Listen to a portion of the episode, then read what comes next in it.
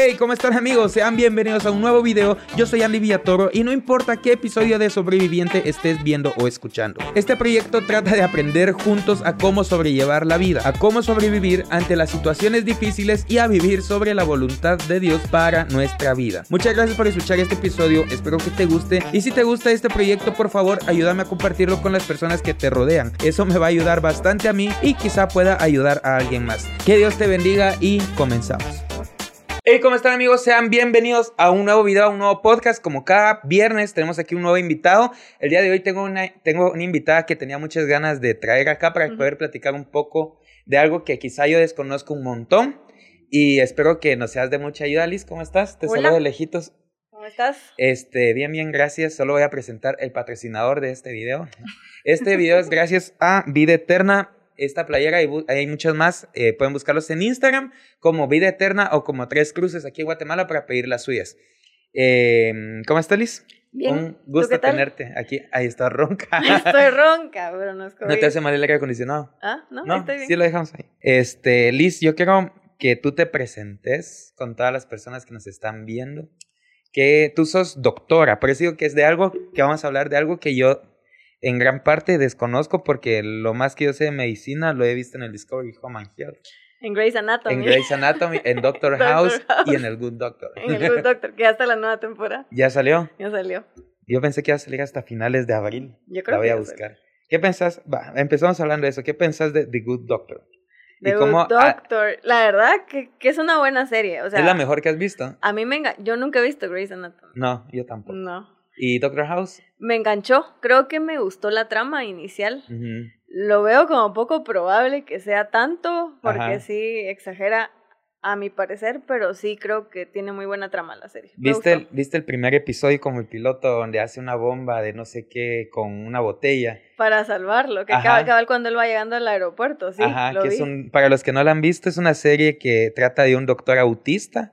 Sí, va, autista Sí, se llama. Tiene autismo. Que es, pero, o sea, que es esa condición, es como que no es un retraso porque el doctor es súper inteligente, ¿va?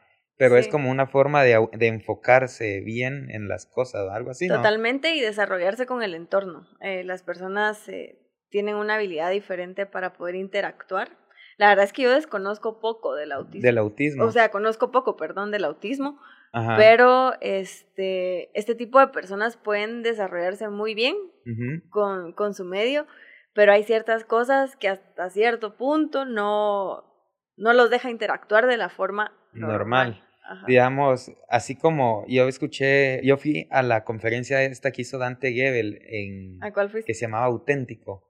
¿No lo no escuchaste? escuché, ¿no? Hizo como una gira en todos los países de Latinoamérica hablando de su testimonio, digamos, Ujú. Pero no desde el punto de vista tan cristiano espiritual, sino como de superación de cómo él teniendo algo que se llama Asperger, dice que es como un grado de autismo. esto, ¿ah? El autismo es la enfermedad. Ajá, que Dante Gebel, imagínate Ajá. Dante Gebel, que es Dante Gebel, tiene un problema de ese. No es problema, es como, hasta cierto punto, ahora es una ventaja por todo lo que hace y te das cuenta de por qué es tan un fenómeno en todo lo que, que hace en la tele, en la... Ya dejemos lo- lo- como los problemas de doctrina que se tiene a veces con él, ¿va? Ajá. pero en todo lo que hace en general, Dante Gebel es un genio, entonces ya, tal vez no lleva un tipo de ventaja. Igual Messi tiene como Asperger. Sí, yo como te digo, la verdad es que de la enfermedad no conozco tanto, eh, pero eh, hay muchas personas que lo tienen y pueden llevar su vida Te- completamente normal, normal. Inclusive hasta tienen capacidades mucho... como superpoderes. mm, algo así, digamos, pero Ajá. tienen una capacidad cuando se integran y de hacer las cosas muy bien. Sí, pues. Tú estudiaste medicina, Estudié medicina, soy médico y cirujano. Pues anestesio, no, Sí, sí, ¿cómo se soy llama? médica y cirujana. Perdona, ya te interrumpí. ya te dije que esto no era una entrevista, no te voy a dejar hablar a ti solamente. Soy médica y cirujana. Ajá, Eh, y estoy en mi último año de anestesiología. O sea, Ajá. esa es mi especialidad. Me voy a dedicar a la anestesia. o sea que cirugía, yo, te yo desconozco eso todo. Mi mamá quería que yo estudiara medicina. Eso, ¿Ah, en serio? Pero no me animé.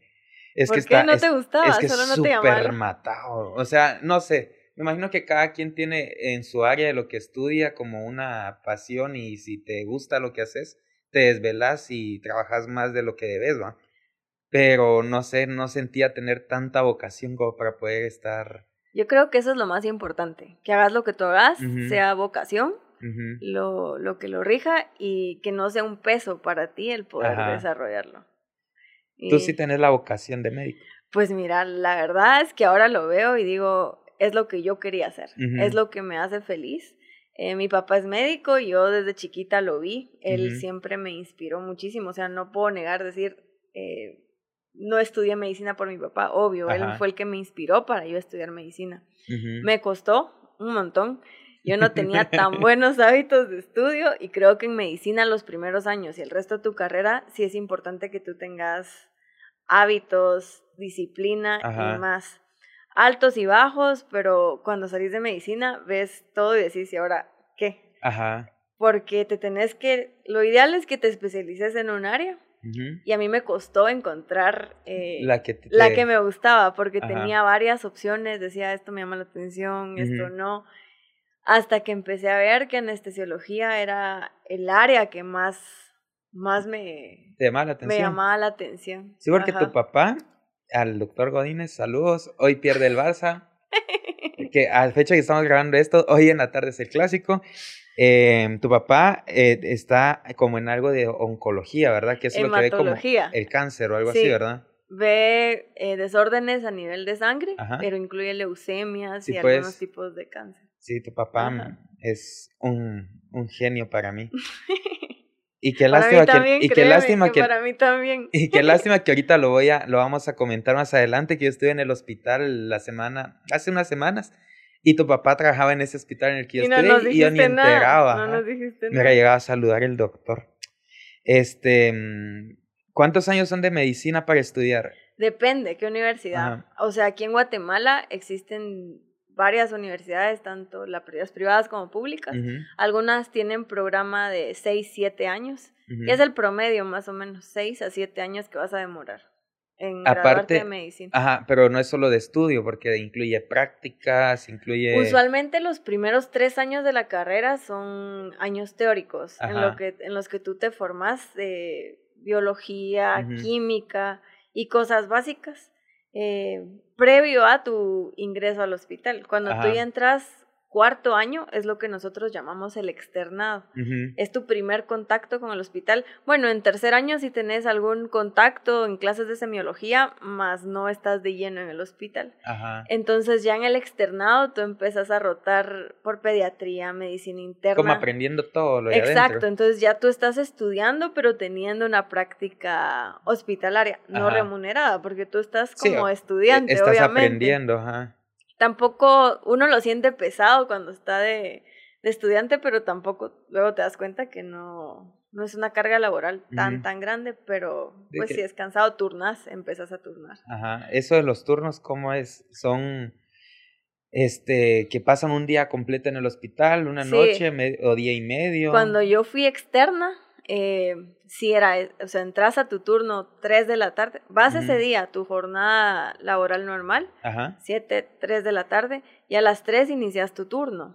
Entonces, ¿cómo funcionaba en la mayoría de los hospitales en ese momento, y creo que aún, es que hasta el siguiente día.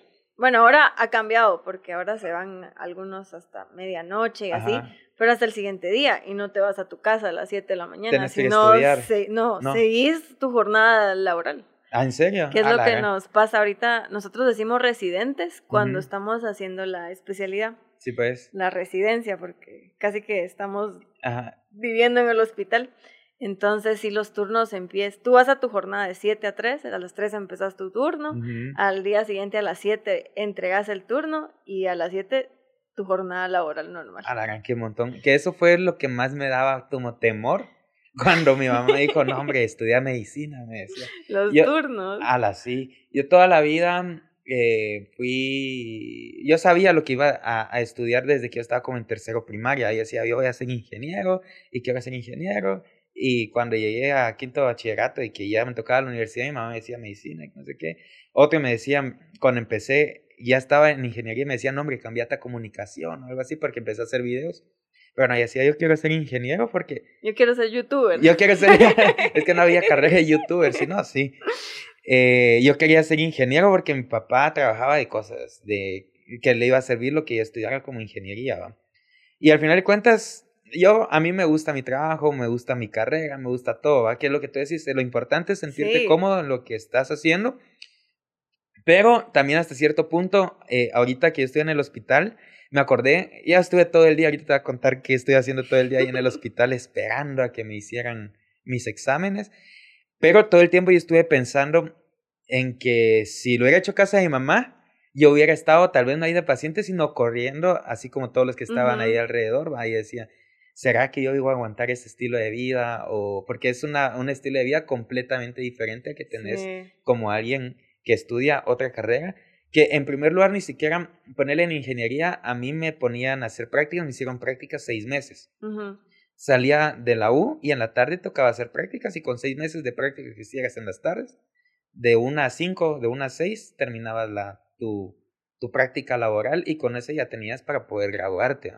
Pero no, para, para estudiar medicina es estar ahí desde tercero, cuarto, y todo es teoría y, teoría y práctica, teoría y práctica.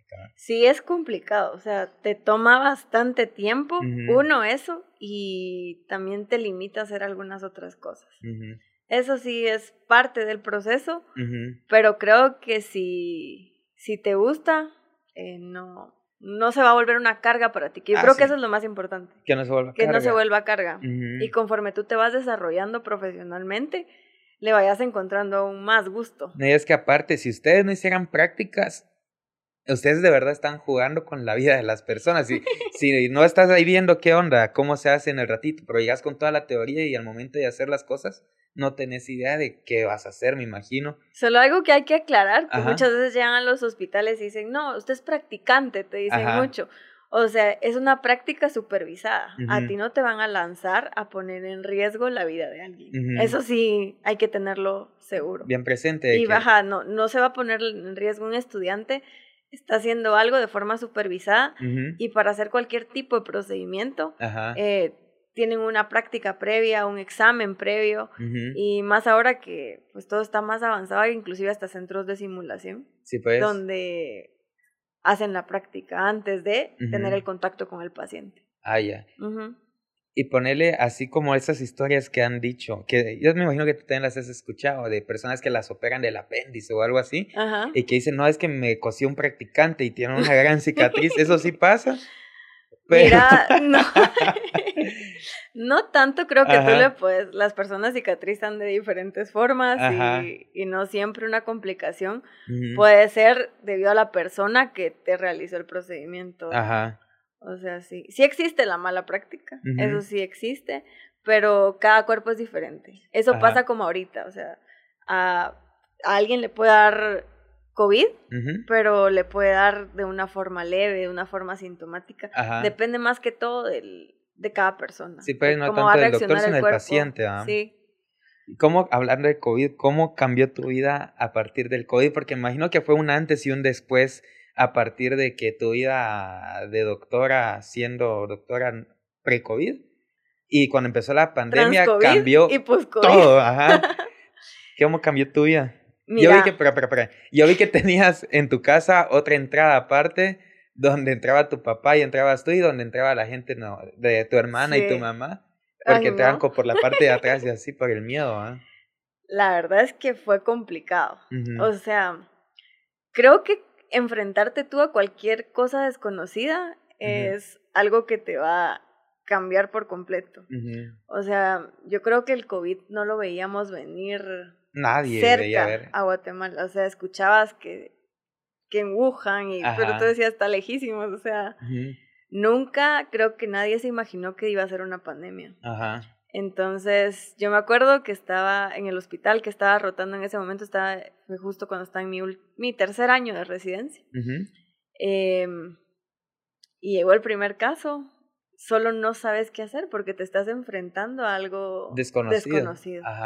Algo totalmente desconocido. Y creo que eso es complejo. Es complejo. Me imagino yo que cuando comenzó todo eso, eh, que ni siquiera, es que cuando comenzó no había ni siquiera una información cierta de decir, este procedimiento hay que hacer con esto, y toda la gente se empezó a inventar un montón de teorías. Y no digamos, bueno, los doctores que son como los profesionales de lo que están haciendo son los que más tendrían que saber qué hacer, ¿va? Pero al, por el otro lado mirábamos también en, en, redes sociales que decían, no, hombre, tomando jugo de naranja no te da COVID. la vitamina C. Ah, sí. mira que si haces gárgaras con no sé qué, que el virus se queda en la garganta y todo eso.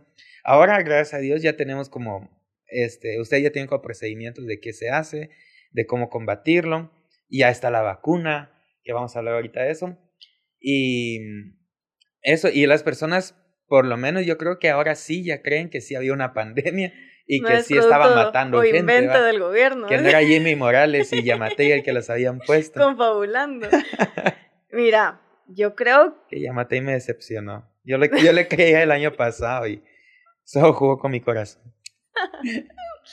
pues mira, yo creo que lo más complejo cuando inició la pandemia es decir tú, ¿cómo me protejo para que no me dé? Ajá eso fue feo, o sea, para nosotros fue complicado el conseguir una máscara, una mascarilla N95. Y están bien caras en ese rato. En ese momento tú no tenés idea, creo que mucho personal de salud invirtió, al menos yo invertí muchísimo en comprar mi equipo. En protegerte.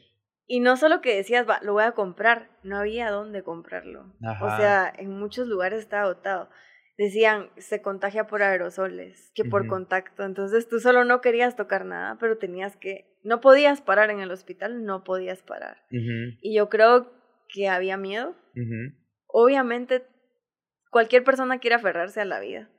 Tú, aunque seas médico, también querés aferrarte a tu vida, querés tu seguridad primero. Y fue complicado fue complicado. Yo vi que tenías una mascarilla que no era solo la chiquita, la del la, la N95. Sí. Tú tenías una que era como. Me la regalaron, sí. Y sí, pero esa igual tenía sus filtros y todo. Esa le tenés que ir cambiando el filtro. Ajá. Ajá. Le, le vas cambiando, son respiradores y vas cambiando los filtros que están. Ajá.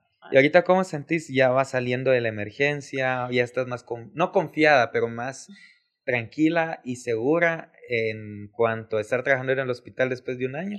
Porque al principio debe haber sido bien difícil. Yo creo que vas aprendiendo, vas leyendo. El, la enfermedad como tal sigue siendo algo que está siendo estudiado. Ajá. Entonces, así como ahorita que empieza con la vacunación, que dicen hay tales reacciones, a tales personas les está dando otra cosa.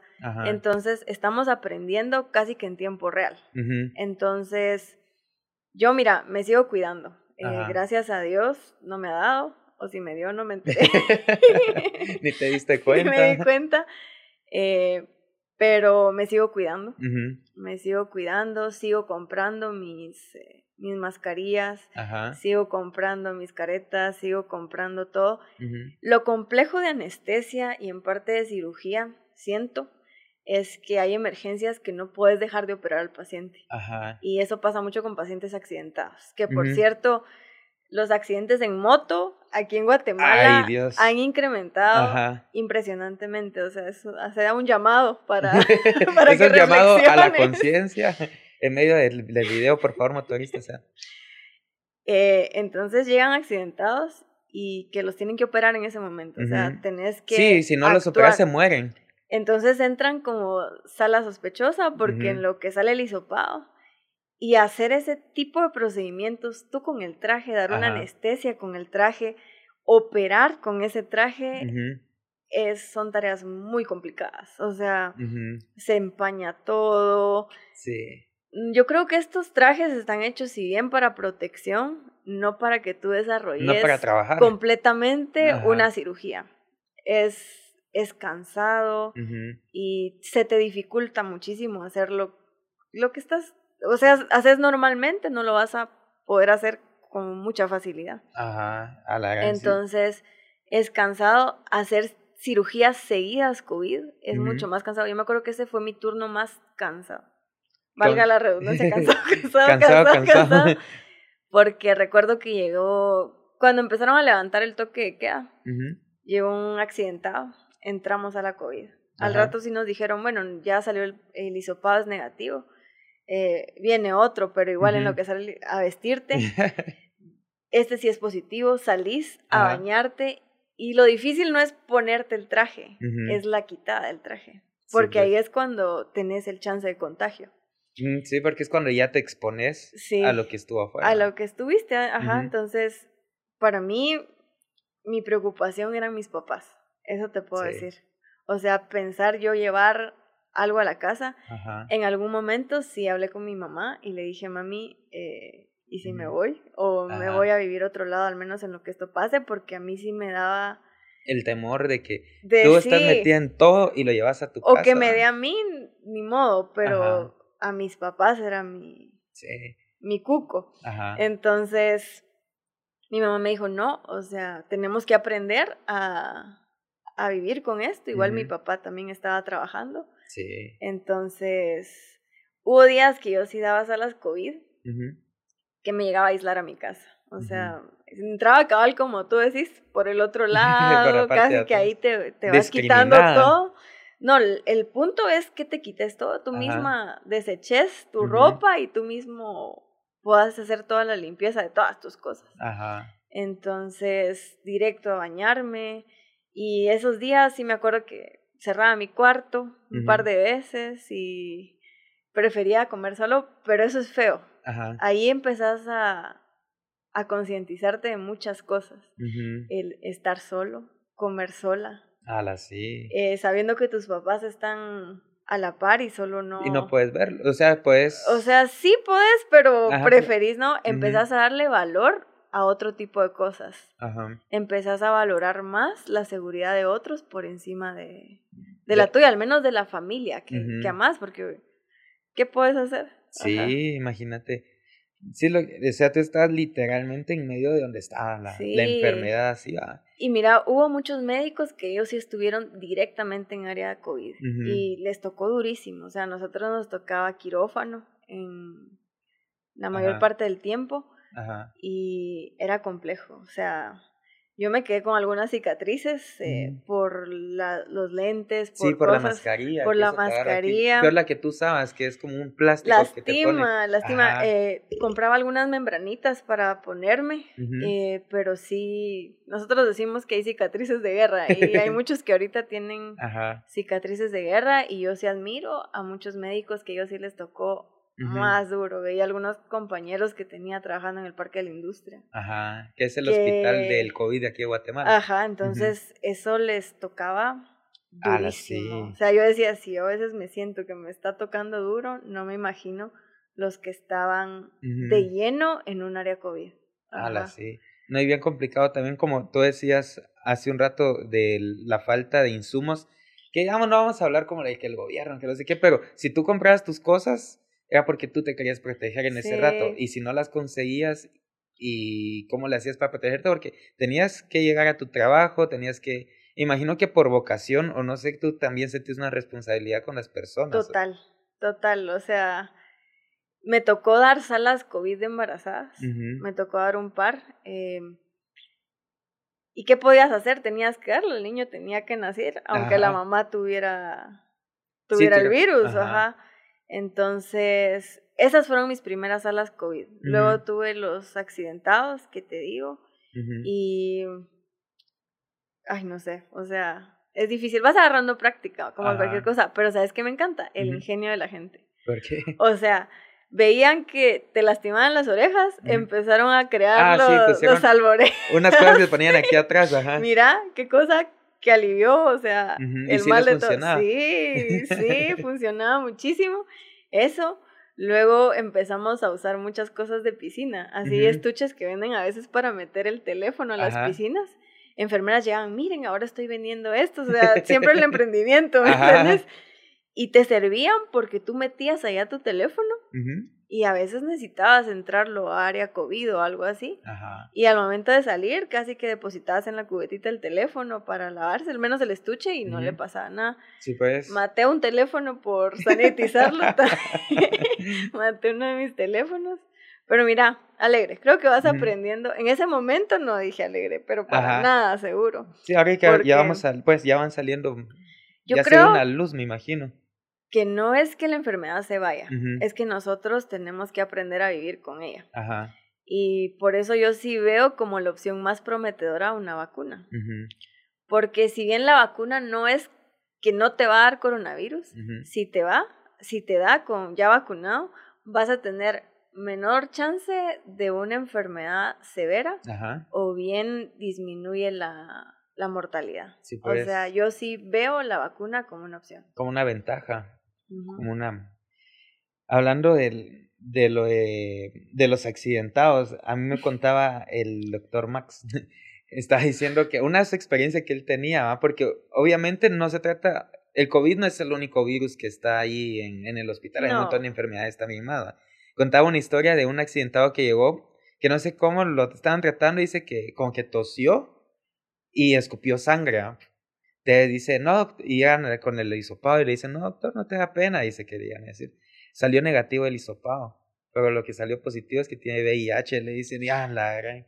O sea, que ustedes están bien, bien expuestos a un montón de enfermedades. A muchas cosas. Cuando empezás, yo veía, yo le decía a mis papás que veía el, el COVID como algo así. Cuando yo entré a medicina, eh, pues empecé la parte de la práctica hospitalaria. Decían, tengan cuidado cuando le saquen sangre a los pacientes porque hay muchos pacientes VIH, hay muchos pacientes con tuberculosis, hay muchos pacientes con hepatitis B, que son enfermedades que, que tienden a, a contagiarse si, si, tú no tenés precauciones adecuadas. Entonces, eh, cuando yo llegué, yo sacaba sangre a alguien y temblaba porque decía, ay, me va O sea, el miedo que te da es pincharte y que, tengas chance de, ajá, de contagiarte.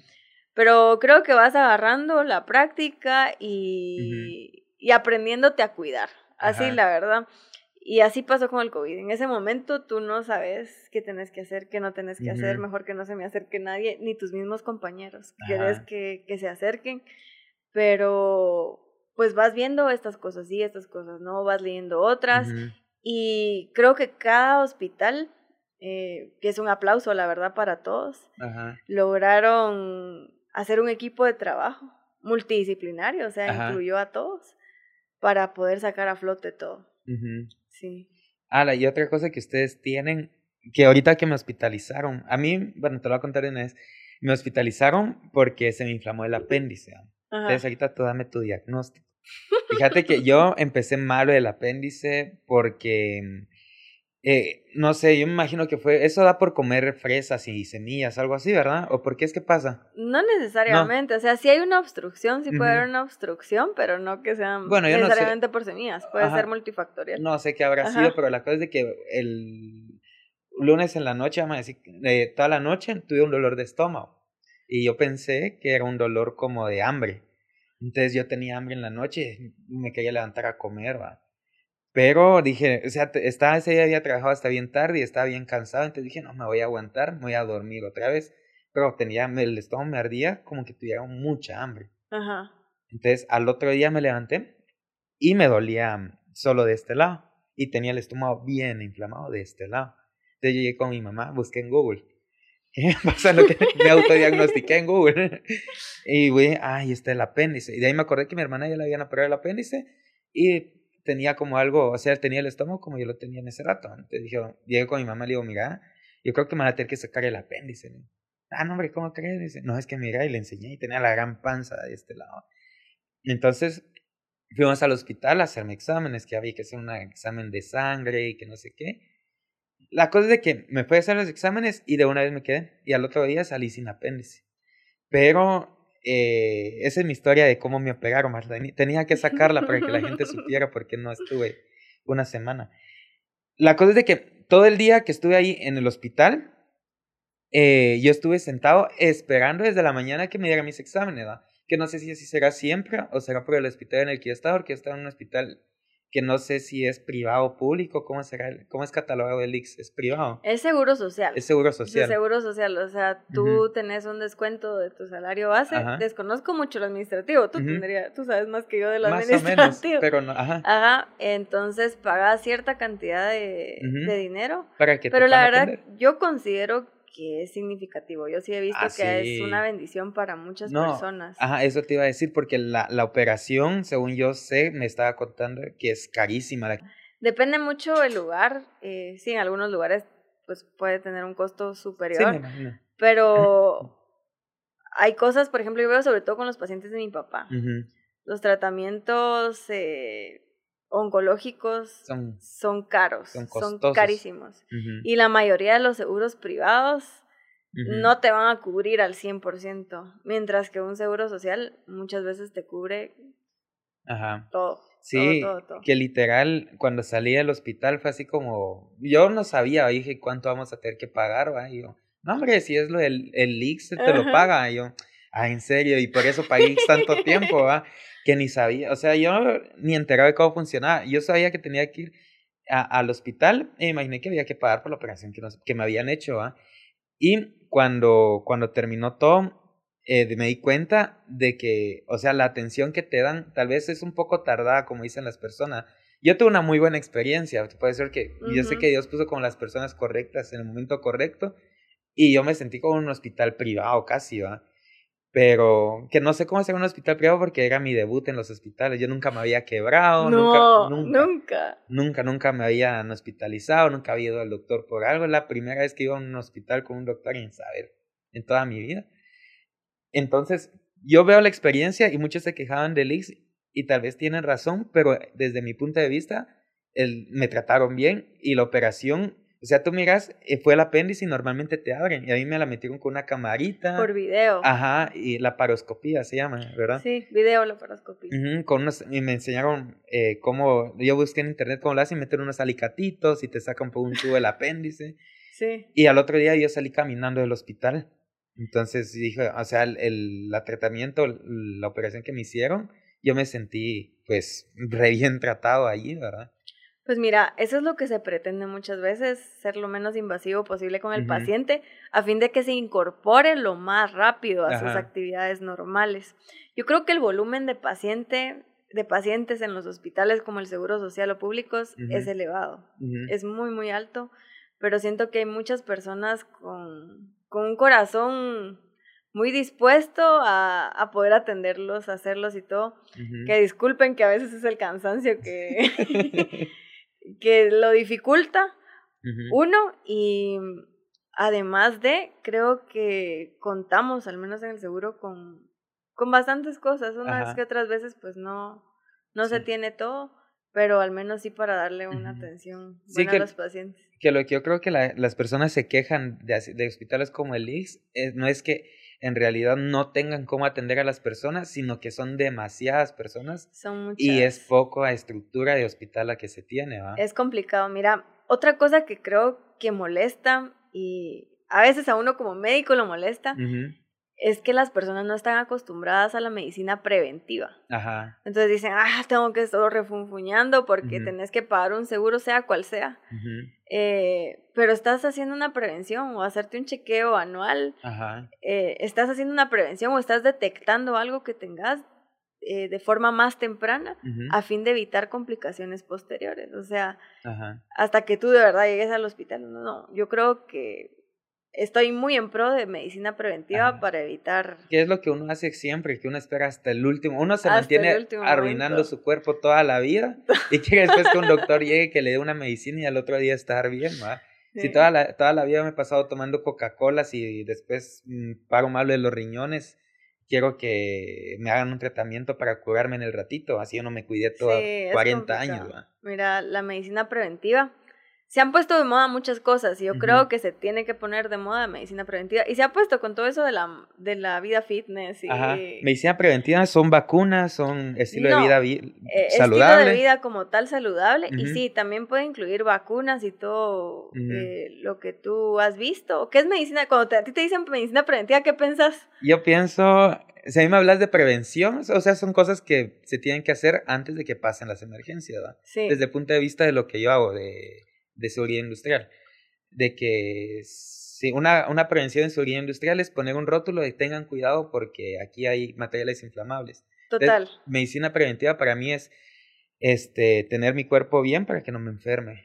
O lo mejor posible para no enfermarme. O ir a un chequeo tú anual con tu doctor. Doctor, mire, vengo a verlo no porque estoy enfermo, sino para que me vea que todo está bien. Ajá. Eso es medicina preventiva y también saber las cosas que pueden ser nocivas para tu salud, que tú las evites. Y esto me refiero no solo a lo físico, también lo emocional y algo integral, o sea, tu cuerpo en integral, como... Lo, lo emocional también afecta a la salud física. Sí, por supuesto. Esas no son las enfermedades psicosomáticas que le... Así se llama, ¿verdad? En parte, pero, o sea, una depresión te puede conducir a ti a que tú no querrás comer, a que tú no querrás hacer muchas cosas que van a ir perjudicando tu cuerpo.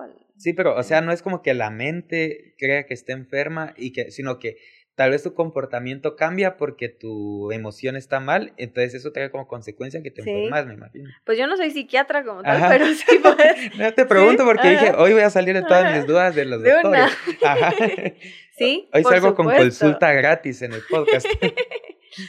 Es que fíjate que me duele aquí. Aprovechando, Aprovechando que, viniste. fíjate que tengo un dolor de espalda. Sí, amigos, las consultas por WhatsApp no son gratis. Aprovechando este espacio publicitario. es broma. Bueno, o tal vez no. o sí, o no, quién sabe. No, aparte yo creo que eh, lo que tú decías, por ejemplo, los tratamientos de oncología, de sangre, pues son caros ¿Por qué crees que tú que son caros? ¿La medicina es cara o es caro? Porque, pues obviamente, igual la Biblia dice ah, que, que el, el, hombre va a dar todos los bienes que posee por su vida. ¿va?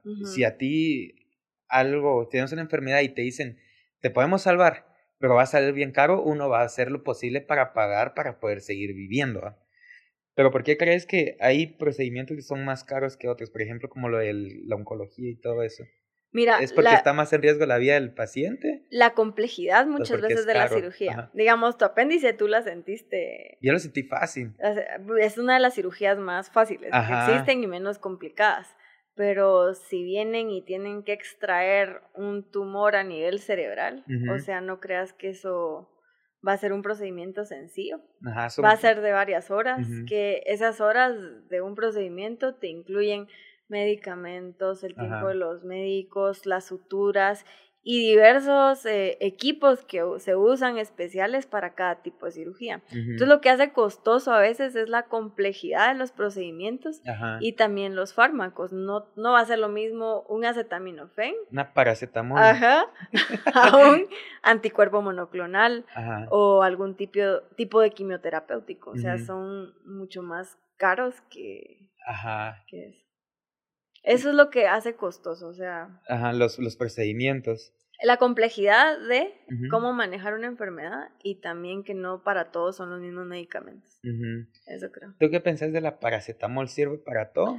Sí. Porque sí molestan. Ese cura hasta el mal de ojo. Ajá, dicen, no, sí que paracetamol. Es que me duele paracetamol. Y, y hasta hay memes donde dice que a los doctores solo paracetamol.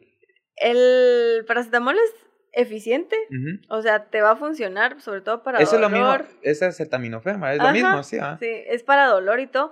Lo que pasa que es muy generalizado su uso porque para dolor, Sirve para eh, antiinflamatorio y todo, tú vas escalonando. Entonces es como los primeros medicamentos que vas a utilizar y ya pues luego si no alivias van escalonando, pero el, primer escalón es el acetaminofén, el paracetamol. ustedes como doctores no sienten, este, porque, no sé, el propósito de, de un doctor me imagino que es salvar vidas. En la, en la maestría de, de seguridad industrial decían, este, el propósito aquí es salvar vidas, decían. Cualquier cosa que nosotros hagamos en prevención de accidentes laborales, en prevención de, de incidentes y todo, el fin principal era, uno, salvar a las personas y dos, salvar las empresas, que no costara tanto dinero. Ese es el propósito principal de la medicina, salvar vidas, me imagino. Yo, Lisbeth, creo que lo único que salva es Jesús. O sea, tú vas a ser salvo por Jesús. Y yo creo que el propósito de los médicos es mantenerte con vida. Mantenerte con Eso es lo que yo pienso que es nuestro propósito. Mantenerte con vida y mantenerte. Mantenerte bien. Y en, y en eso de salvar vidas, ¿no sentís tú como una, ¿cómo te explico? Como una interrupción. Es que esta también me puse a pensar cuando me dio el apéndice, porque dije, me puse a investigar ahí en Google la probabilidad de muerte de apéndice. O sea, uno se pone ahí a, autodiagnosticarse solito. Y me enteré que una gran parte de las personas es normal que le quiten el apéndice. Pero entonces yo me puse a pensar, antes de que existieran esos procedimientos, la gente que se le inflamaba el apéndice, la gente se moría. Se moría. Entonces yo ahorita entraría en una estadística de gente que ya tendría que estar muerta. pero ustedes me salvaron, gracias. Pero, la ciencia. La ciencia me salvó. no, obviamente fue Dios, y yo lo hablé en el podcast pasado, que eh, una vez sabe cómo funcionan las cosas, y aún sabiendo que por acciones de un médico uno es salvo, uno sabe que Dios obró a través del médico. Entonces, uno sabe que Dios es el que lo sanó a través de la medicina y de la ciencia y de los doctores. Pero también digo que, no, o sea, ¿cómo es eso? de que ustedes literalmente están interrumpiendo el ciclo de vida de las personas. Porque ya no tendría que estar vivo. Tal vez estás teniendo una intervención.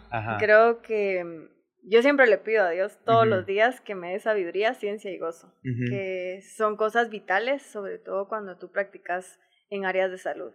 Yo creo que la ciencia ha avanzado, la tecnología ha avanzado y por esos medios es que uno puede tener o hacer algo una intervención en el momento apropiado.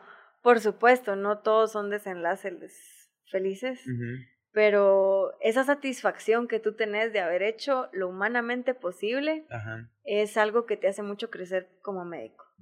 Y el, tú también puedes decir, no sé, o sea, hasta aquí llegué, no sé, pero eso te incentiva más a querer leer, a querer saber, eh, para que muchas cosas no vuelvan a pasar. Ajá. Ala, sí, porque, bueno, a mí me ha pasado dos cosas ahorita que digo, yo me hubiera que haber muerto ahorita. Si no me hubieran sacado el apéndice, digo, ya ven entrar en la, en la estadística, que también es como que la expectativa de vida, que imagino que entre más avanza la medicina, también las personas viven más tiempo. Pues es el fin. Ajá, porque yo no, sé si en dónde vi que decía que antes el, la expectativa de vida de las personas era como de 40 años, cuando existían este, enfermedades que no habían sido eh, curadas, o sea, no existían las vacunas para cierto tipo de enfermedades que mataban gente. ¿ah? O si no, compara tú la pandemia pasada con esta. O sea. La, la gripe española. La influenza y todo ah, eso, ajá. pues. O sea, el, tú te pones ahora anualmente la vacuna de la influenza. esperaría yo que lo, lo, hicieras más si sos asmático. es que no sabía que había que ponerla. sí, me la pongo. sí. este, pero date cuenta. Y la influenza mata, sí mata a las personas. Es una pues, gripe, mata. Sí, o sea, se te puede complicar. El problema es las complicaciones que, que van implícitas, que sí te pueden llevar a, a, un cuadro respiratorio que puede llegar a ser mortal. Pero ha disminuido muchísimo eh, a raíz de vacunas y tratamientos que ya se ha conocido mucho más. Yo veía que en menos de un año nosotros ya estamos teniendo vacunas para una pandemia. O sea, que que no vayamos al 100 con la vacunación no implica que no, no se tenga, que no esté ya. Entonces yo creo que en esta pandemia todo evolucionó de forma más rápida gracias a tecnología, ciencia y otros medios que han permitido que la medicina avance de forma más rápida. Uh sí.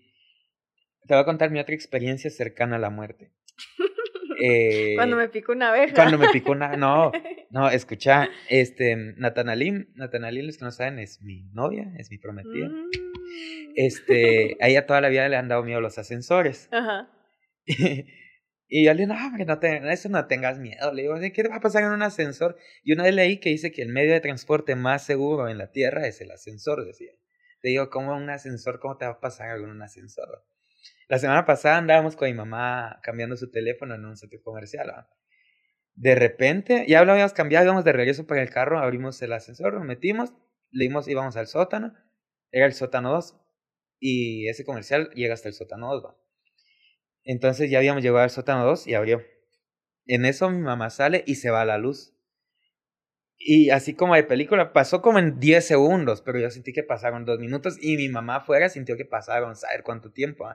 Porque mi mamá salió e íbamos hacia la parva, no sé cómo salió ella, y no sé por qué, se, como que hubo un parpadeo de luz y yo me hice para atrás. En eso, no sé qué mecanismo tienen los ascensores que lo van a tener que revisar. De tarea. Los, los, ajá, los técnicos en eso, que se fue la luz y olvídate que se cierre como se cierra, así. No, se cerró, pero yo digo que si yo estoy ahí en medio de esa cosa, me aplasta, se cerró tan fuerte así. Y tronó todo el ascensor y tronó afuera como metal con metal. Yo creo que si hubiera estado ahí, hubiera tenido el brazo, o me aplasta el brazo, o me quiebra, o hubiera estado yo pasando, o un niño hubiera estado pasando, se muere. La cosa es de que yo me hice para atrás y solo sentí el airecito así en la cara, porque, o sea, se me cerró en la cara. Casi va que no soy más narizón porque me agarra la nariz y me... y te la vuela. Y me vuela la nariz, hubiera salido, hubiera quedado chato después de... mi mamá sale y como íbamos a la par, mi mamá pensó que el ascensor me había agarrado. Y como sonó tan fuerte, mi mamá empezó allá afuera pensando que, que me había pasado algo, a que me iba a hallar destripado, yo qué sé. En el ratito, el ascensor hizo esto, como, como que agarró freno automático. Entonces yo sentí la seguridad y vi que estábamos en el sótano 2 y el ascensor solo tenía hasta el sótano 2. Dije, por lo menos no me va a matar. Porque no se va a caer más. Bueno, primero, ya no se va a caer más, ya frenó. Bueno, no me presó tampoco y esperé que viniera la luz. En eso vino la luz y ya se abrió. Pero, o sea, fue en un ratito de nervios y eso es pensando, dije, oh, me, ya van dos veces en 15 días en que por poco me muero, digo. Que son como las experiencias, lo que te decía, como experiencias cercanas a la muerte, donde miras que Dios interviene y en esta vez fue Dios, me imagino, el que, el que me, me dijo que me hiciera para atrás, Pero en el anterior caso fue a través de la medicina que, que me salvó la vida yo creo que uno constantemente se expone con el simple hecho de salir. Y yo me doy cuenta, sobre todo en el hospital de trauma, que hay mucha gente que de la nada llega, es que yo trabajo empaquetando salchichas y que si se me fue el dedo y cuando miras llegó... con una salchicha en la mano y, no, sin dedo. dedo, algo así. No, entonces... Eh, lo que también en parte nos enseña esta pandemia que tenemos que ser muy precavidos. Ajá. Ah, pero accidentes son accidentes y tú puedes salir a la puerta de tu calle, de la puerta de tu casa y ya estás expuesto a que algo te pase. A que te asalten. A mí me asaltaron enfrente de mi casa una vez y ya estaba cerrada la puerta y no pude entrar. ¿Es en serio? Acá. Imagínate cómo se expone una. No, siempre te expones, siempre te expones. Yo creo que por eso tiene que haber gratitud en el corazón de todos. O sea, no solo por esto que acabamos de vivir, sino el que tú te despertes y decís, gracias Dios, estoy bien, estoy sano y tengo a mi familia alrededor, a mi alrededor. Eso es gratitud para mí, creo. Este, de eh, tus experiencias en el hospital, ¿cuál ha sido como la mayor, el mayor impacto que has tenido de alguien que llegue accidentado o de una historia así súper difícil? Ay, muchísimas, pero creo que lo que más me ha impactado en en todo lo que llevo en, en la medicina, por así decirlo, fue la pandemia. es que eso sí nos cambió la vida, no, estás preparada la nunca para algo así. Y que tú decías, o sea, yo ahora muchas veces estábamos adentro del hospital sin mascarilla o, o, te ponías la, la, mascarilla hasta que entrabas al quirófano. Ajá. Y ahora veo y digo, ¿por qué no usaba mascarilla todo el antes? Tiempo. Todo el tiempo. O sea, hasta en un hospital todo el tiempo tenía que estar con mascarilla. Entonces tú abrir los ojos a decir, bueno, ahora tengo muchas cosas que corregir. Y creo que eso te debe pasar incluso a ti. A raíz de la pandemia tú ves una introspección y decís, no, tengo que cambiar esto, esto, esto, en tu forma de actuar y también en muchas cosas que tenías como hábito que tal vez no te estaban haciendo crecer. Que no me lavaba bien las manos. Eso, bueno. en primer lugar. Puede pasar. Yo creo que nosotros como médicos no tuvimos tanto inconveniente con eso porque el lavado de manos es obligatorio. es del día a día. Y tú te acostumbras, o sea, siempre te da como asquitos, estás en contacto con muchas cosas.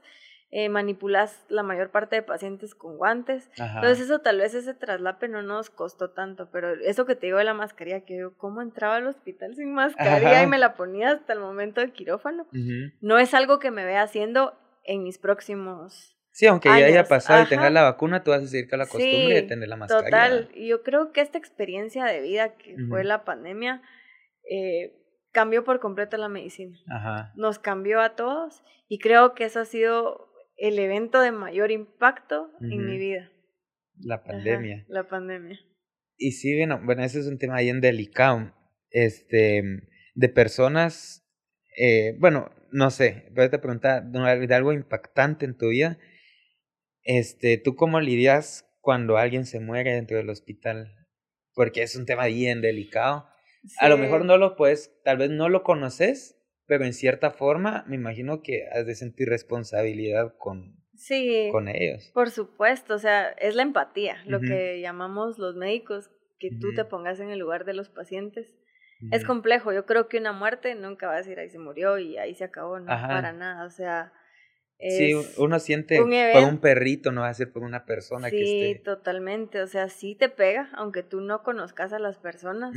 Creo que te da ese sentimiento más cuando son niños, eso creo que te pega aún más. Hay veces creo que hay pacientes terminales que tú ves que pues fallecen, tú decís, bueno, ya descansó. Ya descansó o estaba teniendo una lucha fuerte y pues sabes que va a estar en un lugar mejor, pero creo que ningún médico, tal vez no que te lo tomes o que te llegue a afectar en el resto de tu día, pero si es un momento... Es fuerte, es, es fuerte. Es, una carga. Y que tú respetas y, y no sé, guardas como un luto en ese momento. Ajá. Ah, sí, porque ser una carga, bueno, aparte de lo que viene después con su familia y todo, pero cuando tú llegas a tu casa, me imagino que has de llegar súper cargada después de, de, un día fuerte, digamos, de decir, o sea, tal vez no digas que fue tu paciente o que fue por tu culpa o algo así, porque no, sino que por cosas de lo que pudo haber pasado, no se logró y llegas con, no, esa, no ese remordimiento, pero como con esa carga de que se fue. A lo que yo me refería con decirte que no es que te seas indiferente a la muerte, por supuesto no, porque muchas veces dicen los médicos se vuelven insensibles a, a la muerte. Eso te iba a decir, que hay muchos que ya mm, les da como casi... Yo siento que no es que te volvás insensible, pero es algo con lo que tenés que aprender a lidiar. Entonces, tampoco puedes agarrearlo para tu casa o como tú decís, cargarte. O sea, intentás que al momento de entrar a tu casa, el trabajo como cualquier otro quedó atrás y lo que sigue, pero no es que te vuelvas insensible o que no sea respetuoso con una persona que pasa una mejor vida. Ah, sí, es que debe ser súper difícil. Ah, no sé, imaginarte yo porque lo miran en la serie, va a decir cuando alguien fallece y después la familia está afuera esperando. Eso es feo. esperando que ustedes sean los superhéroes para que los salven y que... Y muchas veces tal vez ha de ser complicado que los culpen a ustedes por no poder hacer algo más por las personas. Por supuesto, y yo creo que a ti como médico nadie te enseña cómo tenés que interactuar en momentos difíciles como son en darle una noticia a un familiar de una muerte o algo así. Entonces, nosotros no aprendemos en ninguna forma, pero lo intentás hacer de una forma, ¿qué te diré? Como que fuera, como que lo estás haciendo a ti mismo o a alguien de tu familia. Entonces, creo que lo aprendes a hacer con amor y... Y, y, eso de... ¿Cómo toman? Yo una vez vi en un yo creo que fue en un video en YouTube, un doctor expresándose que decía como, cuando alguien se muere, es culpa del doctor, pero cuando alguien se salva, es gracias a Dios. ¿Cómo tomaste eso como, como doctora cristiana? Porque tú sabes, o sea, tú tienes tu conciencia de que tú haces todo lo posible, pero sabes hasta dónde llega la intervención humana y hasta dónde llega la ciencia y dónde es donde Dios a través de la ciencia obra y después a través de milagros. Yo sí pienso que Dios es el que marca los tiempos totalmente. Eh, Dios es el que tiene desde que tú naciste un propósito para tu vida y Él va a marcar de aquí hasta acá. Ajá. Em, como te dije hace un, hace un rato, no es que tú vengas a salvarle la vida a alguien, es que estás teniendo una intervención para mantenerlo con vida. Ajá. Pero yo sí creo que tampoco eso te hace que de ti dependa que la persona viva o no. O sea, ahí ya son otros 20 pesos. Ajá. entonces yo creo que es Dios el que nos utiliza como medios, eso sí lo creo. Ajá. Y si tú tienes un corazón dispuesto y haces todo como para Dios y no para los hombres, es cuando Dios también te puede empezar a usar. En lo que tú hagas, en, tu profesión. Ajá. Yo cuando ahorita estoy en el hospital vi dos cosas. Bueno, vi una en general que me dio como lo que tú decías, me puse a pensar en muchas cosas y dije, como lo que te estaba diciendo, que hay muchos doctores que tal vez ya llegan al punto en el que no, la muerte se les hace normal, pero ya lo ven como que es parte de su trabajo. Entonces, a alguien pasa, pasa algo así, es como, bueno, si tienen que pasar de página y se ve, ver el siguiente paciente y todo. Pero la otra cosa que me llamó un montón la atención es que ustedes llegan al punto en que pues, como su trabajo es con el cuerpo humano, ustedes llegan a ver, llegan a ver el cuerpo como como anatomía, como, como su lugar de trabajo. Porque para mí, yo cuando estaba ahí me pusieron una batita así y yo con una gran pena de que no me dejaron tener nada, ¿va? Y a la Y llegaba y los doctores me iban a, examinar varias veces, ¿va? No sé por qué, pero me iban a examinar varias, me ponían la camilla y me destapaban. Y yo como, y, respete, mamá, porque yo estaba así. Y llegaba un doctor y me, me vio todo, ¿va? Y yo, ay Dios. Pero me puse a pensar, si yo fuera, o sea, yo no lo haría porque para mí el cuerpo es el cuerpo de otra persona, pero ustedes, el cuerpo de alguien más es el área de trabajo donde tienen que meterse en todos lados. Se vuelve normal para ti, por ejemplo, yo me puedo poner nervioso ahorita porque no tengo contacto a diario con cámaras, micrófonos y más, no sé cómo posar o cómo ponerme. ¿Cómo salir guapa? ajá, total. Eh, para ti es muy normal, es lo que haces todos los días, sabes cómo microfonear o no sé cómo es que dicen o cómo modular muchas cosas. Yo creo que así se vuelve, o sea, ya para ti es normal.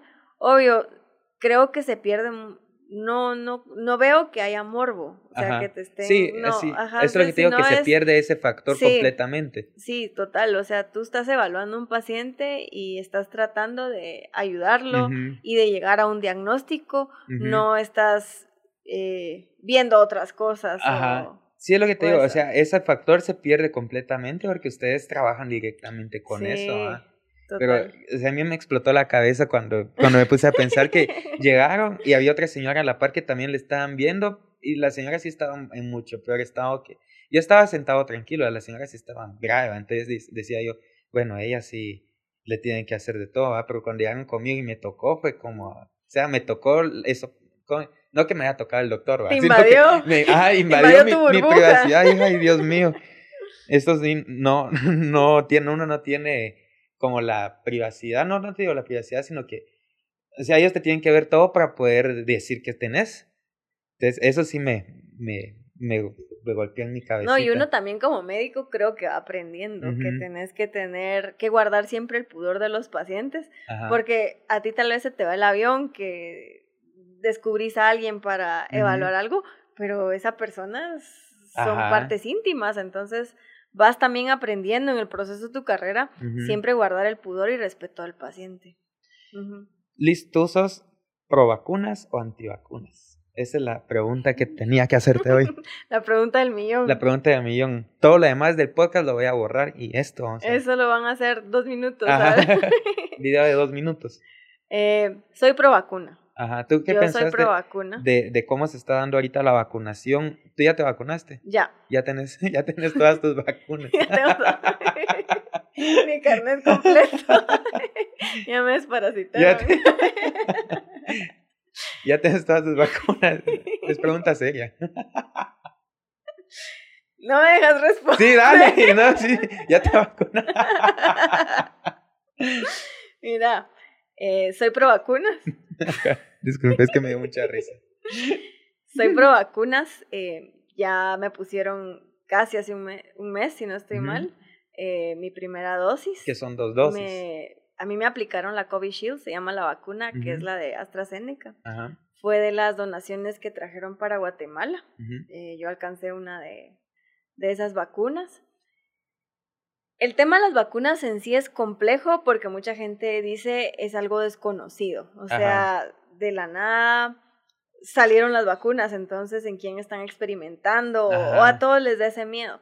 Lo que es importante saber es que el coronavirus como tal, o sea, no es nuevo, o sea, sí es nuevo el, el SARS-CoV-2, ajá. el SARS-CoV-2, ajá, que el Sí, sí, porque en los likes al atrás dice es efectivo contra el SARS, no sé qué. Y el MERS también, no sé si leíste. Sí. El MERS y el existía mucho antes de la pandemia. Eh, existía previo y toda esa plataforma de estudio ya venía y sirvió para acelerar el proceso de las vacunas.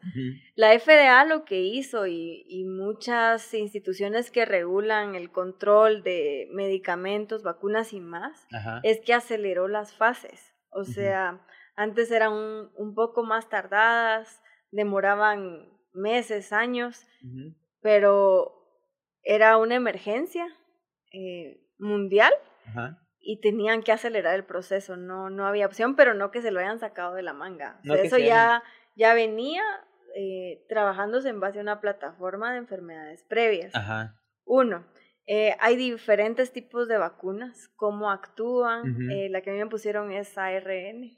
Eh, ¿Qué es la que te modifica el ADN? sí, o sea, son cosas genéticas del, del virus como tal. No, que no te modifica. No sé, yo lo dije en broma, pero expliquemos que no es, No, no te, no es que te modifique. no te van a volver zombies, ¿no? sí, existen complicaciones por, por vacunas. Sin embargo, no las sabemos a cabalidad porque apenas se está iniciando una vacunación, al menos en Guatemala. O sea, Ajá. hay países que ya.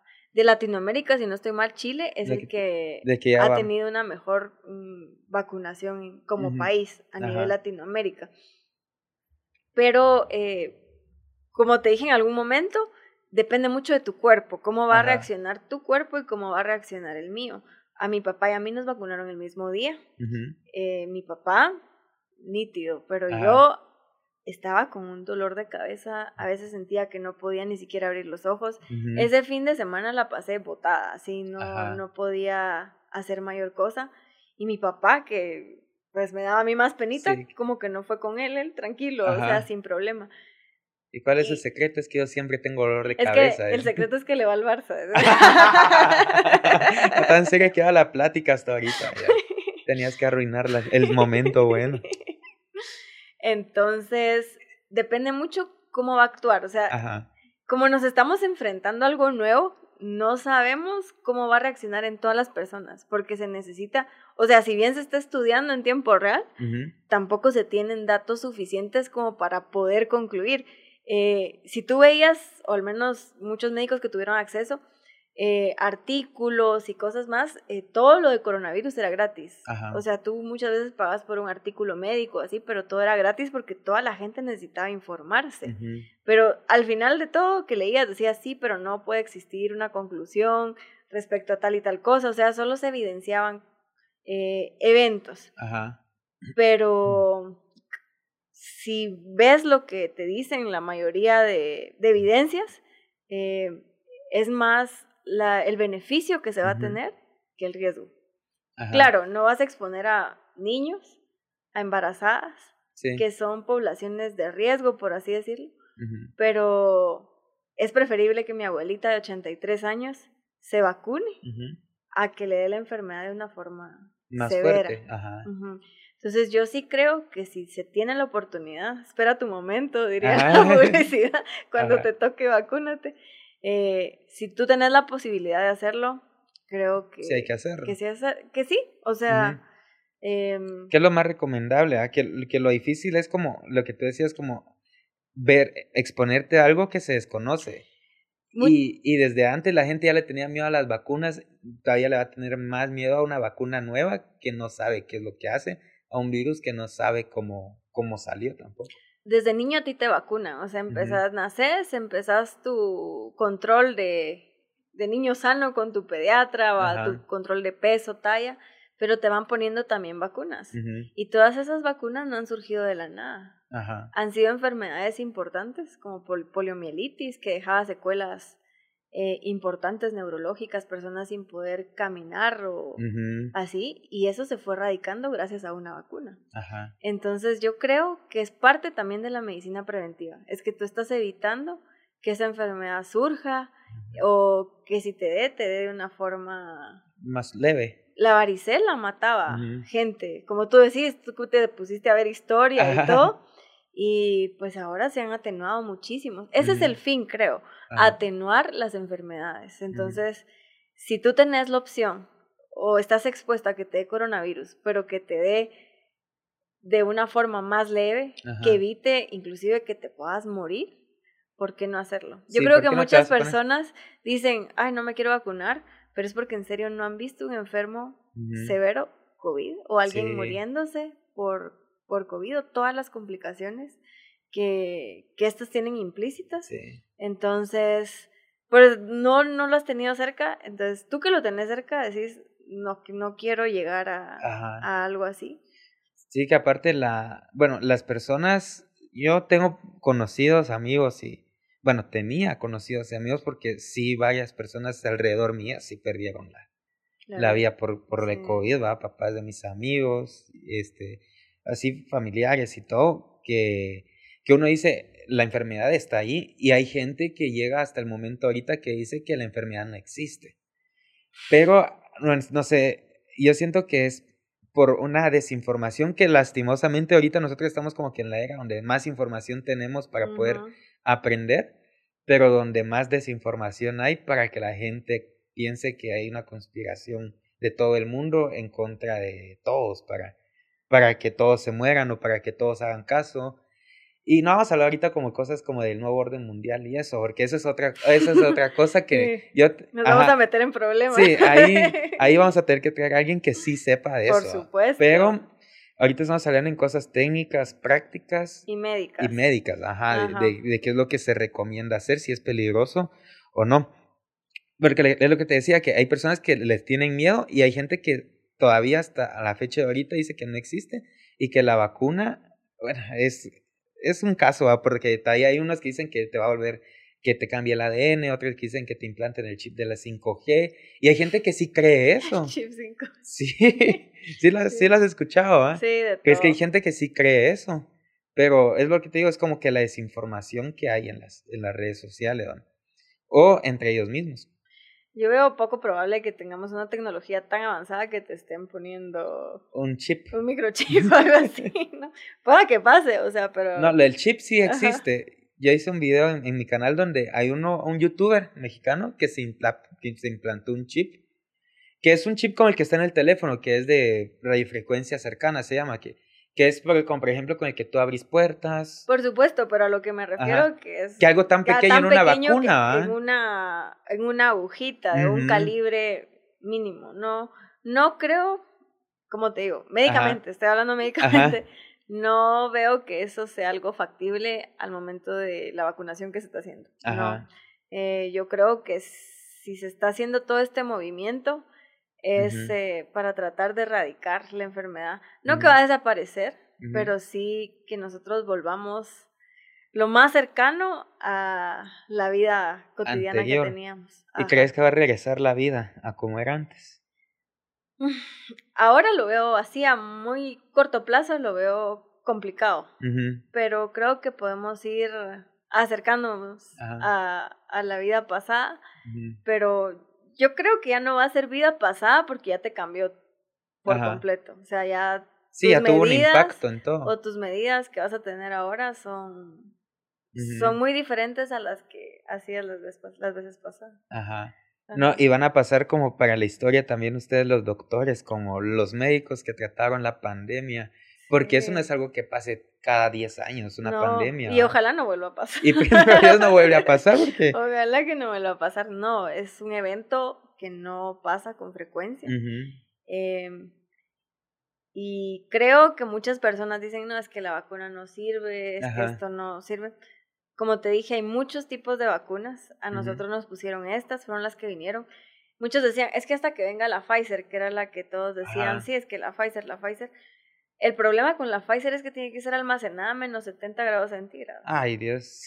Entonces, porque si no, eh, no es una vacuna eficaz. Entonces, era eh, algo no factible para nuestro país. Es muy difícil tratar de transportar algo así. Todo, o que nosotros contáramos con el equipo para almacenarla. Entonces, por eso la OMS, que es la Organización Mundial de la Salud, decidió qué país tenía la capacidad de, de poder tener cierto tipo de vacunas y pues. cuáles no. Y esta que nos pusieron a nosotros, pusieron acá la Moderna y también pusieron la de Covishield. Eh, al menos la Covishield es menos 2 grados centígrados o cosas que son más reales. refri normal. Que son más reales para nuestro país, porque nada servía que trajeran una vacuna muy elevada que no íbamos a tener la capacidad de almacenarla y que fuera efectiva al momento de, hay, ponerla. Hay tres tipos de vacunas, ¿no? ¿O cuántas vacunas hay? Hay, hay varios tipos de vacunas de acuerdo a cómo actúan. Algunas son por proteínas y, y más. Existen diferentes al momento de cómo van a tener la acción al ingresar a tu cuerpo. Pero que sí hay comercialmente hablando, que es lo que tú, tú me decís, sí, hay muchas más, está la Moderna, la rusa, está la de Pfizer, la, AstraZeneca, Johnson. Y Johnson, o sea, hay varias eh, todas tuvieron que tener eh, estudios, quizá un poco más acelerados, y, y van cambiando en algunas cosas. Sí, pues, pero al final de cuentas la cosa es de que tienen que ser efectivas para que las personas no. Que otra cosa que también hay que recalcar es que la vacuna no es que si ya te tenés COVID te pongan la vacuna y que te vayas a curar. Sino que la, la, la, vacuna lo que hace es que tiene que ser, como te decís, medicina preventiva antes de que te dé.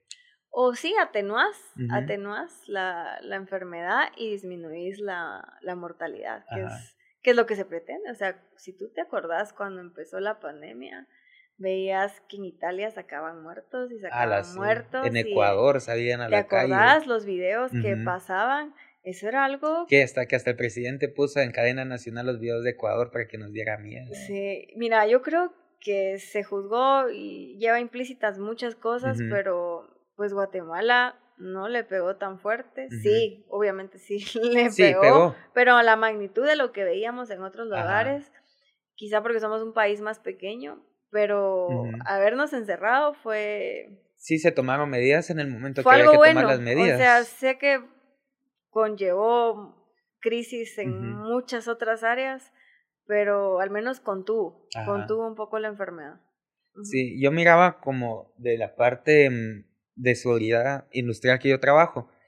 Y veía las fases en cómo las iba llevando el gobierno al principio de la pandemia, ¿va? No digamos las intenciones, yo qué sé, porque a veces conozco lo que andan haciendo, o de la corrupción y eso, pero por lo menos en lo que era lo técnico de, de medidas de prevención, eh, sí llevaban los tiempos a como se tiene que llevar en una fase de prevención en seguridad industrial, por ejemplo. Sí. Entonces con mi mamá decíamos, no hombre, qué pilas Yamate, y decíamos el año pasado, es nuestro héroe, y mi lord, decíamos también, pero ya después nos decepcionó, pero en su momento las medidas que nosotros vimos eran las medidas que nosotros considerábamos, pues conforme a mi carrera, que era lo que se tenía que hacer. Y tal vez sí ayudó a que no nos pegara tan fuerte como en los videos que ve. Al menos lo contuvo, lo contuvo en etapas críticas, eso sí creo. Y sí, o sea, es que ay, es complejo porque tú veías muchas personas que dependían de salir para poder vivir. Ajá. Entonces decías, no, pero mejor que, que abran el país, que lo cierren. Ese fue un, pro, un tema controversial en todos lados, pero al menos medidas que se tomaron tempranas y contuvieron bastante la enfermedad. Ajá. No, y, y, y todas las personas también como que reaccionaban diferente a la enfermedad y a la crisis. Porque yo trabajo, aparte de lo de seguridad industrial, trabajo en una eh, de empresa de impresiones, e imprime etiquetas para emprendedores y todo eso. Cuando fue la, la, la pandemia, que todo el mundo estaba emprendiendo, todo el mundo. Tú pusiste un tweet, ahorita me acordé, como que decía como que ahora todos sacaron paca en Instagram. Fíjate que si, fíjate que si no, me pongo si no me pongo a hablar de eso ahorita no me recuerdo que tú dijiste que escuchen todos los que pusieron paca en Instagram. No, que todos empezaron a emprender. Me estás señalando. Es que también saqué mi venta de ropa. Yo también abrí paca. Yo también abrí paca en Instagram. y era un montón de gente que, que, compraba ropa de segunda mano y la vendía en Instagram con fotos bonitas. Pero se volvió bien famoso eso y todo, mira, yo hubo un tiempo en la pandemia el año pasado donde me quedé sin trabajo. Y gracias a Dios, el trabajo con mis papás es de seguridad industrial. Entonces, eh, entraba, no sé, en, en, las empresas, todas las empresas que mis papás trabajaban, bueno, o la mayoría, eran empresas este, de las que sí podían trabajar como, ¿cómo es que se llama? Como primordiales, como que sí tenían que seguir trabajando. De uso básico. Ajá. Entonces mis papás eran proveedores y con la empresa conmigo éramos proveedores de, las, de este tipo de empresas, entonces nosotros pudimos seguir trabajando ese tipo de empresas. Pero respecto a mi otro trabajo en impresiones, yo sí me quedé sin trabajo porque los centros comerciales cerraron, no había que imprimir publicidad, estaban recortando este costo de la publicidad de impresiones, era como que lo menos que la gente quería ver. Entonces, lo que me salvó la, el año pasado en la pandemia fue el montón de pacas en Instagram que abrieron, porque que tú juzgaste y que gracias a eso yo junté, bueno, yo estoy, el año pasado, fíjate que yo logré ahorrar bastante para poderme decir, me voy a casar por el montón de personas que estaban emprendiendo en ese momento. Ajá. Entonces yo saqué y dije, no, entonces yo ahorita me voy a montar también y aproveché ese momento y todas las personas que estaban emprendiendo mandaron a imprimir y pues gracias a Dios yo salí adelante, igual que un montón de personas también vieron cómo sobrevivir, pero sus vidas cambiaron a partir de eso. Ahora, bueno, ahora ya miramos que de, ese, de eso, de lo que, todo lo que imprimí el año pasado, este año cero. Ahí gracias a Dios ya abrieron los comerciales y estoy trabajando normal. Pero sí las personas miraban cómo sobrellevar la crisis y su vida en ese momento cambió. Lastimosamente ya después llegaron al punto en el que le regresaron su trabajo y dejaron todo por un lado. Sí, es lo que yo te decía, que a mí me impresionó la creatividad de muchas personas. O sea, el encierro sacó lo mejor de mucha gente, o sea, inventaron cosas bárbaras y también se empezó a hacer de mejor forma, ¿cómo decirlo? Todo, hacer todas las compras y transacciones eh, por internet. Ajá. Entonces era algo que le faltaba mucho a Guate y creo que la pandemia le vino a hacer bien a eso. Ah, automatizaron cuántas cosas. No, las clases, el Zoom, todo. Las iglesias. Todo. Ah, yo me quedo impresionado. Bueno, me quedo impresionado y le doy gracias a Dios en parte que vino una pandemia. Desde porque ahorita vamos a hablar de las cosas buenas que pudo haber tenido la pandemia, pero una de las ventajas que nos para, a mi punto de vista es bueno, lastimosamente, obviamente nadie, si me puedes escoger que si quiero una pandemia para que pase, pues no quiero que pase una cosa así, va. Pero las iglesias avanzaron un montón en algo que tenían abandonado. Las iglesias que criticaban que los servicios virtuales o que o habían iglesias que traían más conservadores que decían que no redes. Que no redes, que YouTube no, y ahora miras a los pastores diciendo, suscríbase a mi canal, o síganos el otro servicio, nuestro culto virtual, o nuestra reunión va a ser a través de Zoom. Era algo que en la iglesia sí se necesitaba y que si no hubiera sido un empujón así, tampoco se hubiera dado. Sí. Igual en, en el colegio, igual en la universidad, pero una ventaja de eso, de todo lo, entre todo lo malo que se pudo haber dado, es que la iglesia por lo menos avanzó. Sí. Y nos dimos cuenta nosotros que la iglesia no es el templo. No, por supuesto. por supuesto. ¿Tú qué ventaja le pudiste haber visto al COVID? en cosas positivas. En cosas extras no médicas. Ajá. Eso que yo vi que se automatizaron muchas cosas. O sea, el poder hacer múltiples transacciones, pagar todos tus servicios, pagar ya todo desde tu teléfono es algo que a veces te demora mucho tiempo estar yendo o se te cerró algo, no. En cambio hacer eso creo que fue algo muy bueno. Lo que tú decís que no sos iglesia dependiente, sino que empezás a, a, saber que tenés que tener tú una vida devocional, tú una vida de oración y que ahora depende de ti, no de que vayas todos los domingos a, a la iglesia. Eso es algo positivo y yo creo que también el reencuentro que se pudo haber tenido con la familia en casa. Yo eh, no, no me pude quedar encerrada, obviamente, toda la pandemia. Hubo veces que iba por turnos ciertos días, eh, pero era la mayor parte de la semana y luego que ya estaba de lleno, pero al menos el poder convivir de forma más cercana a tu familia, no que no lo hagas o digo que no, no salgas fines de semana, pero tenerlos más cerca, eso creo que fue algo que nos vino muy bien a, a muchos. El volverme tiktokera. eso me faltó. Abrí TikTok en la pandemia. Eso me faltó, volverme tiktokera. no, pero sí, eso y yo veía con mis perritas también, o sea, el hecho la de dona, la, la Francesca. la Francesca y la mía, tenerlas más tiempo cerca, eh, los perritos sienten, o sea, no sé si tú lo te pasó con los tuyos. Mis perritos son unos bebés. Sí, pasa, ¿no? Ellos sienten todo. Empezás a darle valor a cosas que no veías tanto. Por ejemplo, a mí me pasó con mi novio que a él sí lo mandaron a, a área COVID. Ah, sí. Eh, un tiempo, entonces dijimos, bueno, ya no nos vamos a ver. Bueno, hasta aquí llegó. Hasta aquí llegó. Descanse en paz. no. Eh, ese momento fue difícil. Decir no por bien tuyo, de tu familia, bien mío. Ahí es donde ves que hay actos más bonitos de amor que muchos los descubrimos en la pandemia. Decir, no voy porque te quiero, no, ¿me entendés? Eh, nos alejamos unos días, estuvimos a distancia, pero empezás a tener otro tipo de, de enfoque. O sea, ya sabes que no vas a salir con tu novio todos los fines de semana o no, si no empezás a buscar otras cosas que te hagan crecer juntos. Eso creo que... Es como las cosas positivas. Sí, son cosas positivas. Creo que hay muchas cosas positivas que nos trajo todo este tiempo.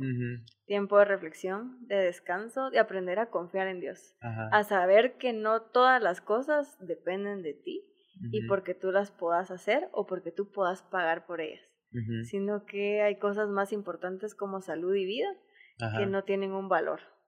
Yo siento que ahorita aprendimos, la mayoría de personas, a aprender, aprendimos a aprender, aprendimos a depender de Dios directamente, Durante toda la, la crisis, el año pasado hubo una, una canción, como ya me la llevo de artista. ¿Cantas? me la llevo de artista, cantante, blogger. E influencer. influencer. Así vi que te creías influencer. a una canción que saqué el año pasado que era como una oración, ¿va? Que fíjate que fue como catártico, se dice, ¿va? Que saca lo que. Ajá, que sacó todo lo que yo tenía adentro. Porque eh, era una oración, era un cover de una canción de Redimido, ¿va? Pero era una, una oración en versión rap, así. Que fíjate que yo la hice y la subí pero me sirvió tanto a mí que el tiempo de la pandemia yo la escuchaba y esa fue mi oración durante toda la pandemia, que decía, Padre nuestro que estás en los cielos, reconocemos que de ti hoy dependemos, porque es tu misericordia la que nos sostiene y te pido que tu gracia no nos deje. Y, o sea, toda la canción es una oración que yo tenía en esos días.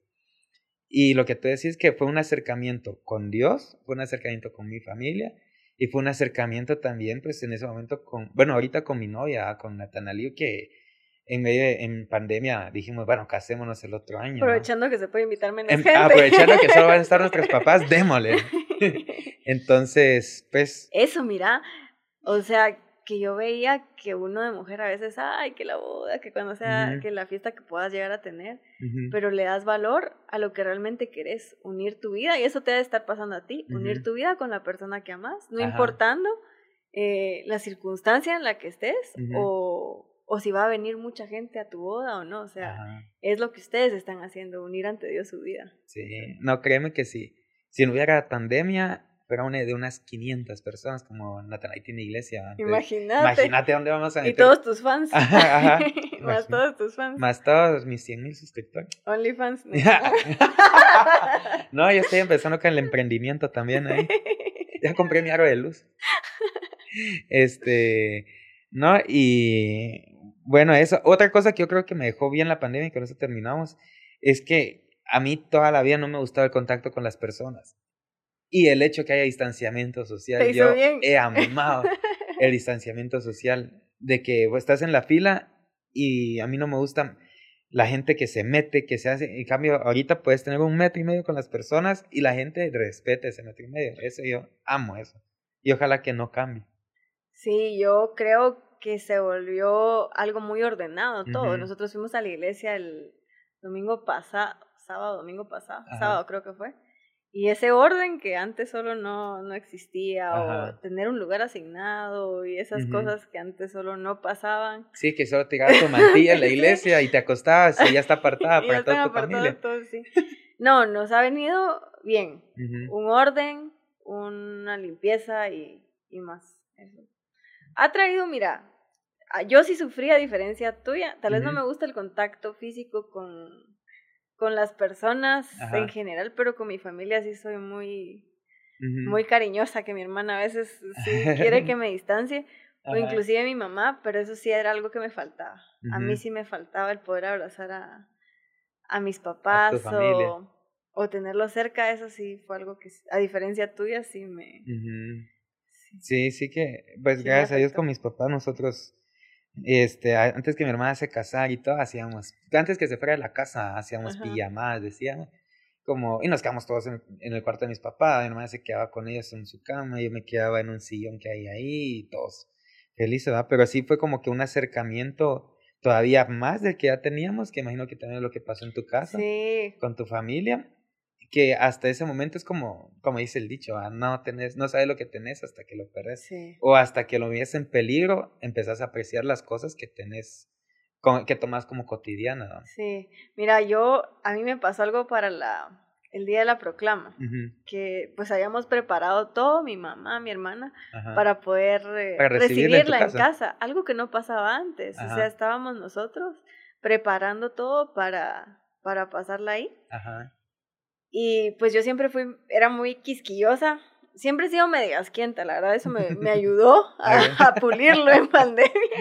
Entonces, pero me acuerdo que en uno de los turnos yo tenía hambre, tenía hambre y a veces se turna la gente para comer en las áreas porque no puedes estar aglomerado, pero tenés que comer, ¿verdad? Más estando más de 24 horas en el hospital. Y me acuerdo que nos pusimos en el hospital, ah, yo no aguantaba el hambre, me hice un ladito, me quité la mascarilla y, y me puse a comer. Todo pasó, al par de días después era el día de la proclama, el año nuevo, yo peinándome para bajar y me llama una compañera y me dice, Liz, eh, di positivo. Y como comimos cerca, ah, la eh, mejor le aviso, pues iba a, compartir con su familia, mira. Yo sentí una cosa espantosa y no tanto porque me diera el, la enfermedad, sino pensar que era una noche que iba a ser una noche importante para nosotros y que mejor me aislaba y no iba a bajar con mi familia. ¿Y no bajaste? No sabía qué hacer, me encerré, lloré, ese día lloré, creo que lloré muchas veces, soy media llorona, pero ese día, ese día lloré y, y dije, Dios mío, ¿y ahora y, pero mis papás ya están ahí abajo, yo he estado con ellos y fui negligente por un momento, yo me acusaba a mí misma que de balde tanto tiempo para en un momentito, un momentito, y eso pasa en cualquier momento de la vida, que te estás esforzando por tanto y una cosita puede derrumbar todo el trabajo que has hecho. Y mi mamá me fue a bajar y yo con mascarilla, no, no te me acerques. Y, y mi mamá me decía, no, pues vamos a recibir la, la proclama juntos. Al final ya habíamos convivido. Sí, días anteriores. Días anteriores, yo todavía estaba media miedosa, pero creo que sí fue de muchísima bendición eh, y el simple hecho de recuperación que estamos, ¿verdad? Ajá. El pensar que vas a empezar a recuperarte de un año tormentoso, de cosas que vinieron a afectar incluso hasta tu economía. Ajá. Y más, pues la recibí, todo. luego ya me tuve a los días, me tuvieron que hisopar, gracias a Dios todo. Todo bien, todo, en orden, todo bien. Pero ahí empezás a darte cuenta que hay cosas más importantes, ¿por qué preocuparse? Sí que en, ahorita dijiste de recuperación, que las personas que no saben, eh, Liz y yo vamos a la misma iglesia. eh, hay una, a final de año, hay una actividad que se llama la proclama, que es como, es proclamar significa como decretar, como decir cosas que van a pasar. No, a favor de tu vida. A favor de tu vida. Y es una palabra que marca el rumbo, que si tú la crees, la vas a vivir, marca el rumbo de lo que vamos a vivir el año. El año pasado era el año de la reconciliación, se llamaba justo antes de la pandemia, en donde decía, y, y cuando la dijeron en el momento del, de cuando la mencionaron el 31 del año, del año pasado, dijeron eh, que él, él, hará volver el corazón de los padres hacia los hijos y de los hijos hacia los padres. Y en marzo nos encerraron a todos y de alguna forma se cumplió eso. Sí. Hubo, tuvo que haber alguna reconciliación en familias. Que si tú la crees, obviamente si tú no lo crees, le da la espalda y te da lo mismo, pues en vez de reconciliarte, más te vas a pelear. Pero pues, tío, eh, se trata de creer y caminar conforme a lo que, a lo que la palabra dice. Y este año lo decretaron, lo proclamaron como año de la recuperación.